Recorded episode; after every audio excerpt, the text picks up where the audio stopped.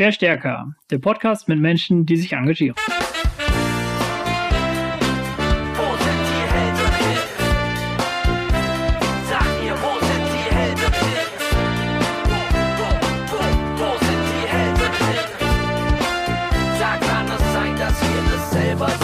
Willkommen zum Verstärker-Podcast. Hier reden wir mit Menschen, die sich engagieren. Heute haben wir Will zu Gast. Will ist Gründer und Chef des vielleicht fairsten Buchladens der Welt, der Autorenwelt.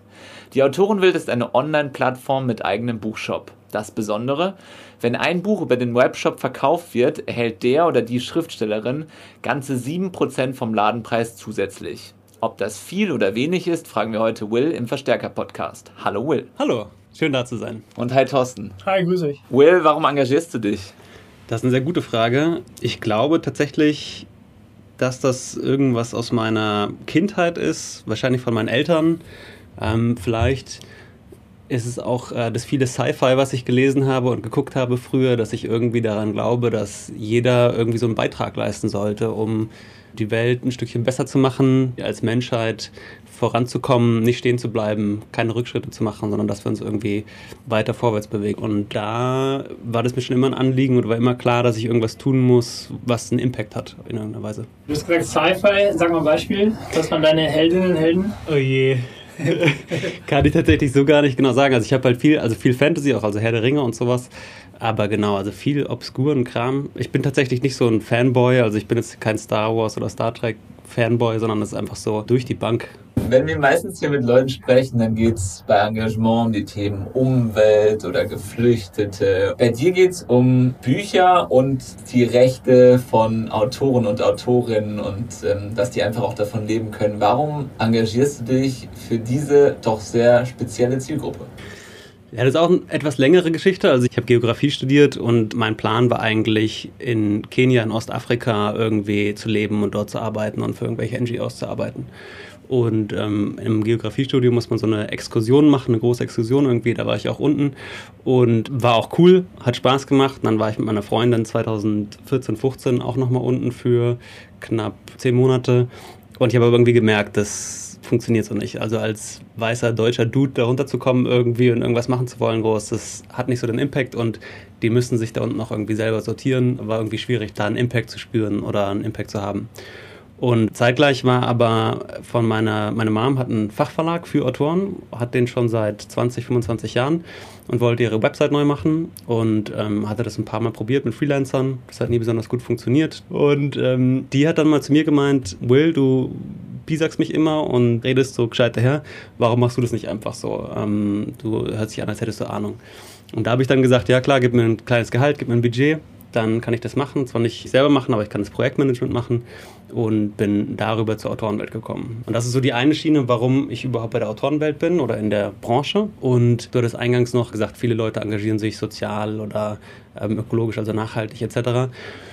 Und da ist bei mir tatsächlich die Autorenwelt wie so eine Art Vehikel eigentlich für meine eigene Motivation auch. Also wir beteiligen Autoren mit 7% zusätzlich zu dem, was sie traditionell bekommen von den Verlagen. Und für mich geht es dabei eigentlich darum, mit der Autorenwelt zu zeigen, dass wir auch eine andere Form finden können zu wirtschaften oder Kapitalismus zu machen. Also so eine gesunde Form des Kapitalismus eben. Ein Kapitalismus, der nicht so extraktiv ist, der so viel Wert abschöpft für Shareholder, sondern ein Kapitalismus, der inklusiv ist, wo diejenigen, die den Wert wirklich schöpfen, nämlich im Fall von uns eben die Worturheber, die Autoren und inzwischen auch Übersetzer, dass die eben einen größeren Teil dieses Wertes, der da geschöpft wird, auch denen zukommt. So. Und das ist meine Form von Impact oder die Wirkung, die ich haben will. Es ist nicht nachhaltig, es ist nicht ökologisch, sondern es ist also diese dritte, man redet immer von diesen drei ähm, Aspekten von Nachhaltigkeit und bei uns ist halt ökonomische Nachhaltigkeit speziell ein besserer Kapitalismus.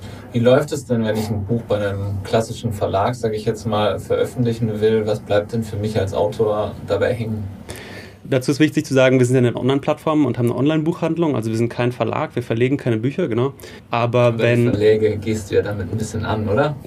Nicht wirklich. Also die Verlage sind gar nicht von uns betroffen eigentlich. Der Autor hat klassischerweise einen Vertrag oder eine Beziehung zu seinem Verlag. Die besteht weiterhin auch bei uns. Und zusätzlich hat er aber eine Beziehung zu uns als Autorenwelt. Und ähm, die Beziehung zum Verlag wird gar nicht tangiert durch die zusätzliche Beziehung zu uns.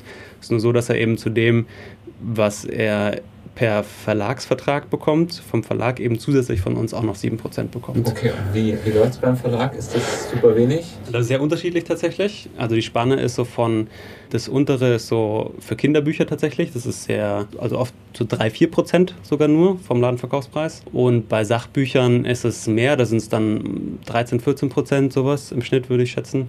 Und äh, genau für Belletristik, Romane und sowas ist es oft so 7, 8, 9 Prozent. Aber es ist auch immer, kommt immer darauf an, wie bekannt ist zum Beispiel der Autor oder die Autorin auch, wie viel Hebel haben die, um gute Konditionen rauszuhandeln. Dann ist halt sind ein paar Prozentpunkte mehr, aber deswegen sagen wir eben auch, dass wir den Verdienst oder den Erlös pro verkauftem Buch verdoppeln, weil es im Schnitt so 7, 8 Prozent sind ungefähr. Wenn ich das jetzt richtig verstehe, also dann geht es eben nicht darum, ihr seid jetzt kein alternativer Verlag, sondern ihr seid im Prinzip ein Online-Buchshop. Richtig? Oder? Ganz, ganz genau. Dann ist natürlich die spannende Frage, diese 7%, wo nehmt ihr die her? Ja. Sind die Bücher dann teurer? nee, also genau, also die können gar nicht teurer sein, weil es gibt ja dieses Gesetz der Buchpreisbindung. Also es ist in Deutschland und in einigen anderen Ländern auf der Welt äh, geregelt, dass die Verlage die Preise festsetzen und es gibt dann Ausnahmen, aber in der Regel müssen diese Bücher dann zu diesem Preis verkauft werden. Deswegen ist es gar nicht möglich, im deutschen Buchhandel eigentlich über den Preis sich abzusetzen. Oder deswegen kann Amazon zum Beispiel auch nicht so wie in der in UK oder in den USA den Markt komplett übernehmen, indem sie einfach Price Dumping machen für drei Jahre. Alle anderen Branchenteilnehmer gehen quasi hops und dann kontrollieren sie den Markt. Das geht in Deutschland halt nicht. Warum geht das hier nicht? Wegen der Buchpreisbindung. Warum gibt es diese Buchpreisbindung?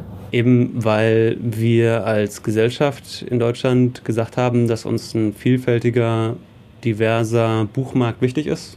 Und es ist der Staat, der da eingreift und quasi den Markt schützt vor zu starke Konsolidierung und Monopolismus. Okay, und diese Ja. 7%, wo nehmt ihr sie denn her? Genau. Wo nehmen wir sie her? Ähm, wir sind besser, einfach. Also wir sind einfach, ähm, haben schlankere Prozesse und ähm, sind einfach ähm, smarter aufgestellt in der Entwicklung und im IT-Betrieb und sind einfach effizienter und haben deswegen 7% übrig. Also nicht, natürlich nicht, nicht nur das, sondern natürlich ist auch so, dass das, was ich vorhin gesagt habe, dass wir einen inklusiveren Kapitalismus damit, oder das, das, das ist so mein, ganz mein persönliches, das mag bei den anderen, die da mitarbeiten, bei der Autorenwelt auch anders sein, aber das ist mein persönliches Anliegen. Und das zeigt sich eben vor allem darin, dass wir jetzt, wir sind auch Verantwortungseigentum geworden, dass wir eben keine Gewinne entnehmen können. Wir haben keine Shareholder, denen wir irgendwie, wo wir Gewinne abschöpfen müssen, um die denen zu geben, sondern das, was in anderen Online-Buchhandlungen oder in Konzernen dann eben an, als Plus erwirtschaftet wird und an die Shareholder geht, das geht bei uns, wenn man so will, an die Autoren. Ich habe auf eurer Website gelesen, da stand irgendwie, dass maximal eigentlich 5% der Autorinnen können vom Schreiben noch leben irgendwie. Mhm. Und ich kenne diese Debatte eigentlich eher vom Thema Musik. Also seit Spotify aufgekommen ist, gibt es ja immer die Diskussionen, die MusikerInnen werden einfach nicht vernünftig bezahlt. Hat, hat sich da was verändert durch das, durch das Internet einfach oder, wie, oder war das schon immer so ähm, prekär irgendwie von der Situation, dass es einfach für so wenige Leute möglich ist, wirklich mit dem Schreiben sich auch eine Existenz zu sichern? Ich glaube, das war schon immer so prekär, tatsächlich. Ich habe keine Daten dazu und anekdotisch kann ich es auch nicht sagen, weil ich bin noch nicht so alt. Aber ich glaube, das war tatsächlich schon immer so. Also meine Mom, die auch bei der Autorenwelt mitmacht, beziehungsweise eigentlich war das alles ihr Brainchild so und kommt von ihr und die hat mir zum zu Weihnachten, glaube ich mal, dieses, ich weiß gar nicht, wie der, wie der Maler heißt, aber das ist ganz bekannt, dieses Der arme Poet, glaube ich, dieses, dieses Bild, wo der irgendwie im Dachstuhl sitzt und irgendwie es regnet oben noch rein und sowas und der hat irgendwie so einen Regenschirm dazwischen geklemmt und sowas. Und genau, ich glaube, das war über die Jahrhunderte schon immer kein Beruf, wo breite Bevölkerungsschichten jetzt irgendwie ein Einkommen erwirtschaftet haben mit, sondern das war eher eine Sache, die, wo einige wenige, die halt sehr erfolgreich waren, dann wirklich auch Ruhm und Ehre und Reichtum damit irgendwie für sich ähm, daraus bekommen haben. Aber die allermeisten waren, glaube ich, war immer, war immer eher schwierig. So. Ähm, euer Angebot heißt jetzt Autorenwelt. Das heißt, also Welt klingt ja eigentlich nach mehr als Shop only. Mhm. Ähm, verbirgt sich da noch mehr dahin?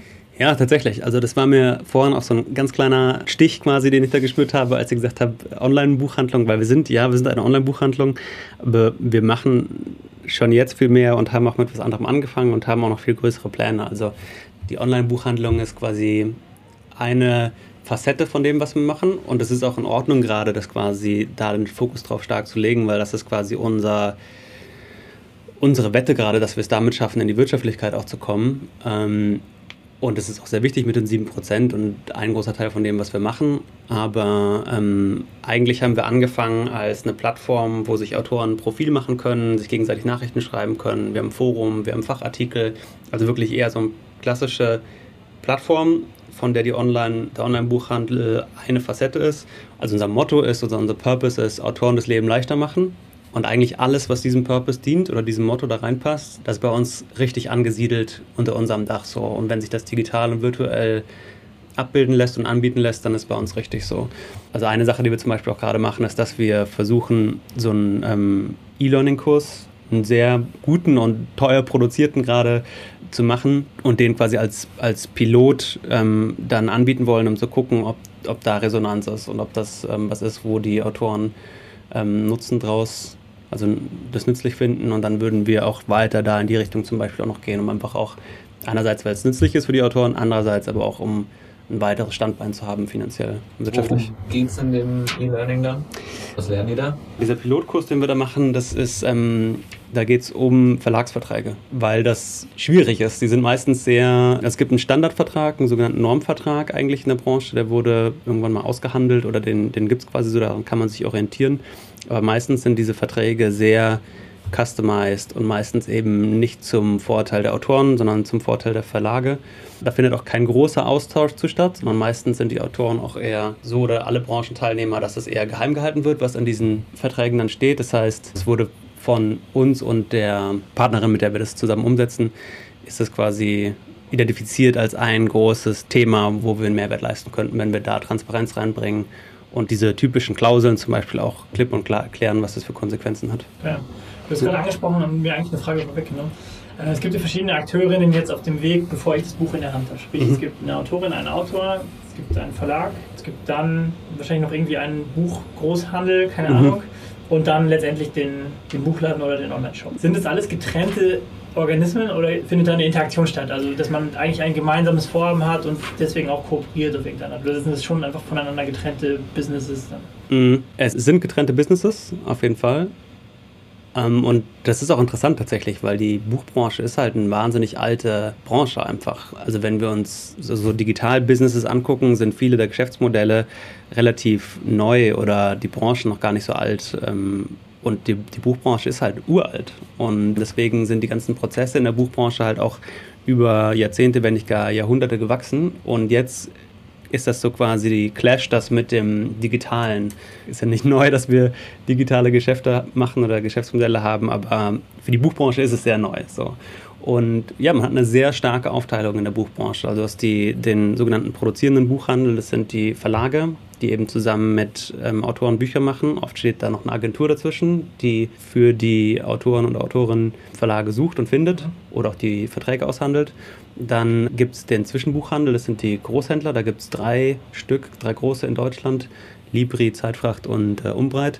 Und dann gibt es eben den vertreibenden Buchhandel, das sind die stationären Buchhandel, die unabhängigen, aber auch die Ketten oder die Online-Buchhandlung. Das ist so das ganz Klassische. Und dann gibt es aber inzwischen auch ganz viel Print on Demand, wo wenn ein Kunde im Shop das Buch bestellt, wird es erst gedruckt quasi. Und zwar genau ein Buch.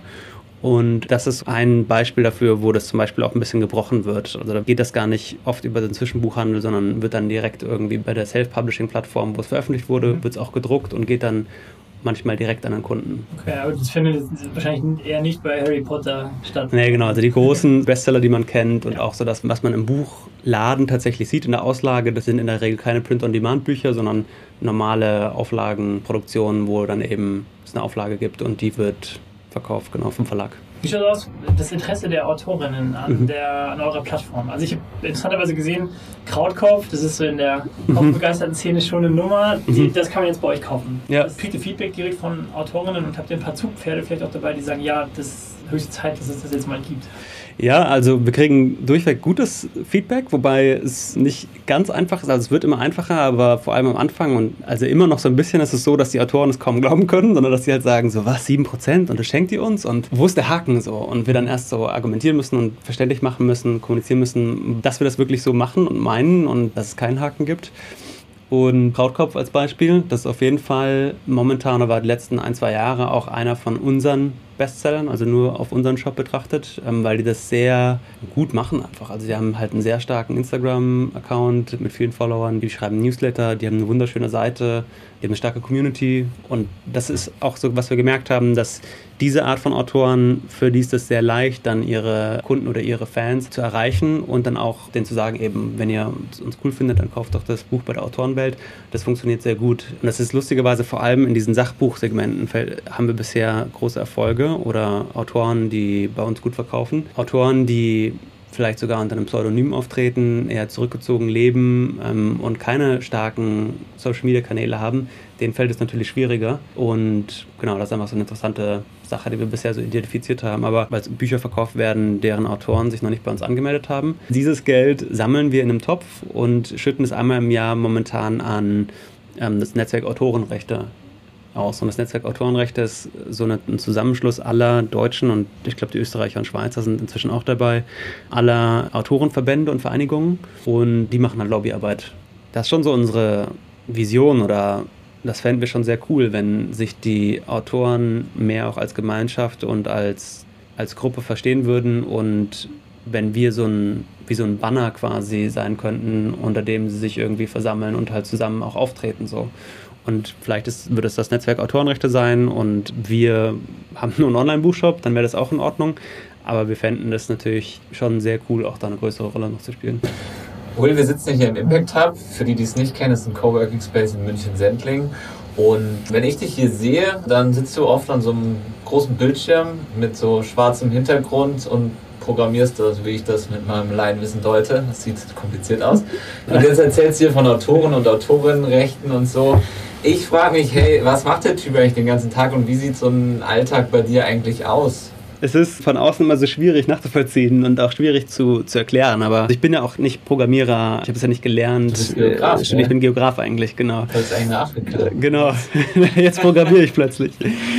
Ja, also ich habe das gelernt tatsächlich in Kenia. Also ich habe in Nairobi damals so ein ähm, Programmier-Bootcamp gemacht. Das ging drei Monate und da habe ich so die allerersten Sachen gelernt. Ich hatte auch schon mal in der Uni irgendwie eine EDV-Vorlesung, aber das war nichts. Und habe das in Nairobi gelernt und das Ziel war eigentlich, dann Leute zu finden, die Programmierung übernehmen können. Die können wir einstellen und dann kann ich quasi so ein bisschen das Produktmanagement machen oder Projektmanagement.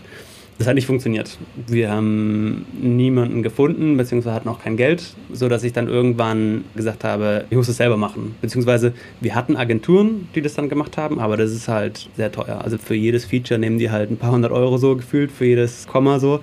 Und deswegen musste man das irgendwie selber machen. Deswegen habe ich das dann selber gelernt und habe 2016, 17 angefangen, das Stück Software, was die Bücher importiert in den Shop. Das war eigentlich so das erste große Ding das zu programmieren. Das sind nämlich ca. 100.000 Produktupdates am Tag. Das kann man nicht händisch machen. Das muss automatisiert laufen. Und das Ding habe ich quasi programmiert. Wir haben vorne einen Shopify-Shop, das kennt man heutzutage, glaube ich, auch, das benutzen viele. Und hinten ist eben der Katalog von einem Großhändler. Und das dazwischen, das habe ich programmiert. Also das heißt, das, was dir Bock macht, ist eigentlich echt diese Techie-Schiene und einfach einen richtig äh, guten Prozess da reinzubringen. Und dieses Managen was man jetzt auch denken könnte, du bist Gründer und Geschäftsführer, ne? Hast du da auch dann viel mit deinem Hut oder sorgst du einfach dafür, dass alles smooth läuft? Also ich hätte vor zehn Jahren nie gedacht, dass ich wirklich mal Programmierer bin und Vollzeit programmiere. So, das kam auch eher als Überraschung für mich.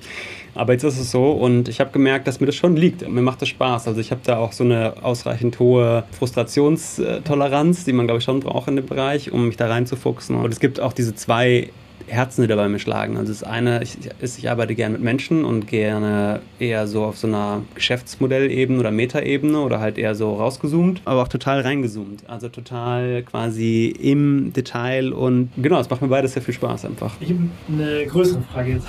Das, was ihr macht, ist im Prinzip äh, in einem System, das sich jetzt durch die ganze Digitalisierung total verändert hat nochmal, setzt ihr jetzt einen Gegenimpuls mit dem Modell, das ihr fahrt. Egal jetzt auf welcher Größe das Ganze stattfindet, aber es ist definitiv ein Gegenentwurf zu anderen Konzernen, die gerne mal mit A anfangen. Hast du das Gefühl, das, was ihr macht, könnte auch ein Prototyp sein für andere gesellschaftliche Bereiche?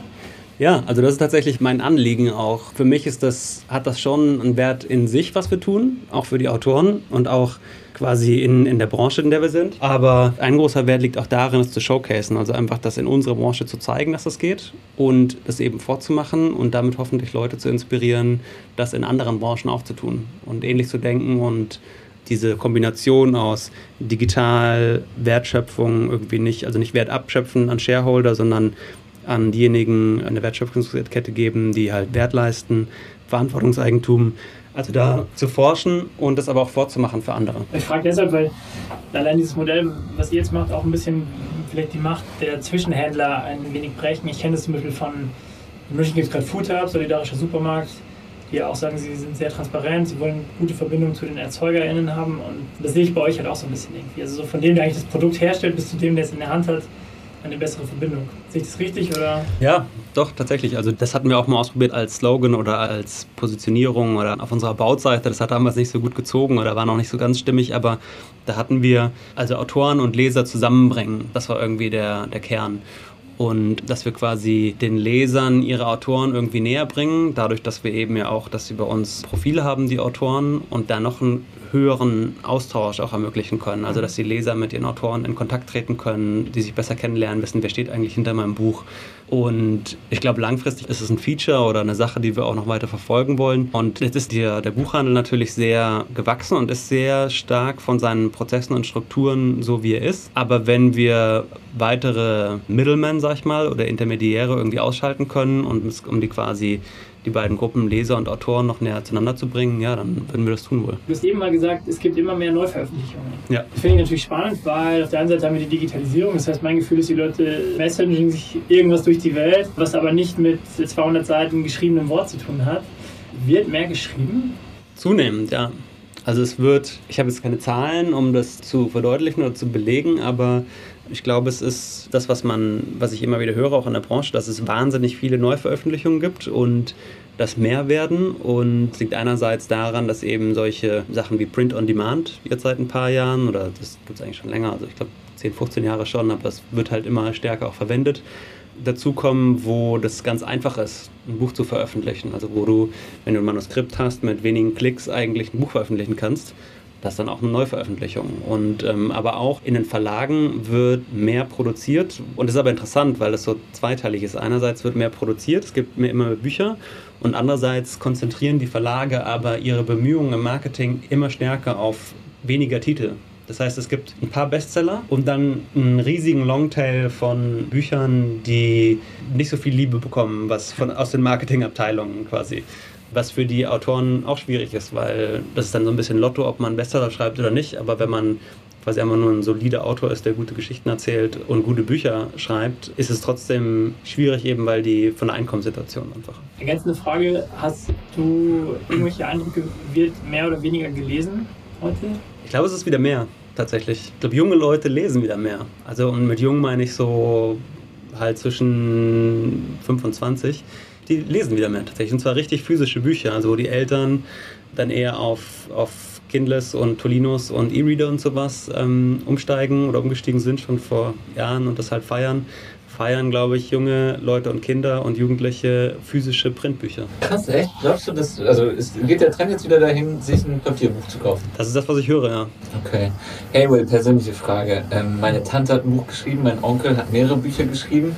Ich glaube, dass das Thema bei mir auch mal kommt. Ich werde auch mal ein Buch schreiben. Ich habe irgendwie Bock drauf.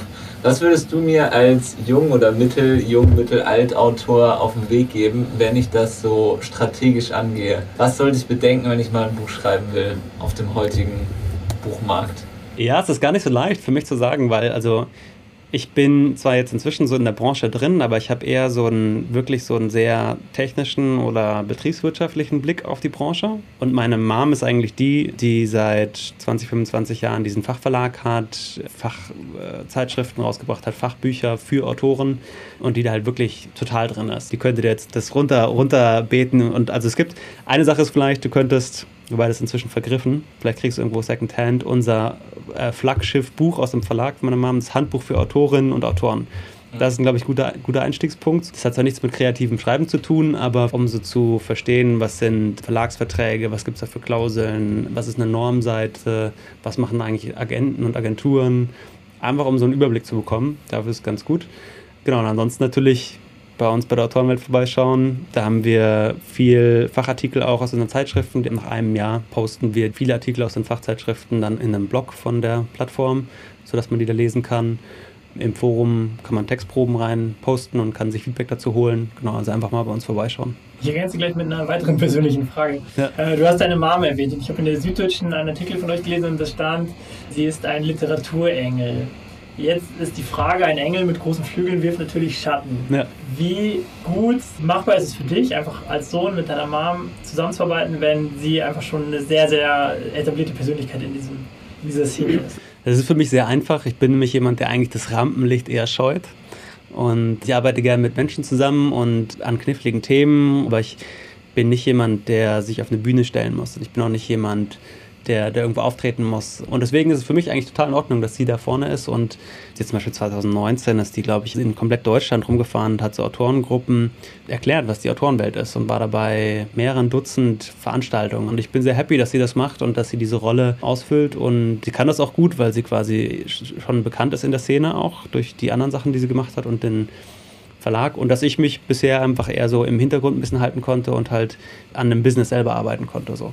Und ich weiß aber auch, dass es eine Zeit geben wird, wo sich das ändern wird, wo sie, wenn sie in ein paar Jahren ähm, in Rente geht, dann wird sie sicherlich noch irgendwie involviert sein, aber sicherlich nicht mehr so stark wie heute.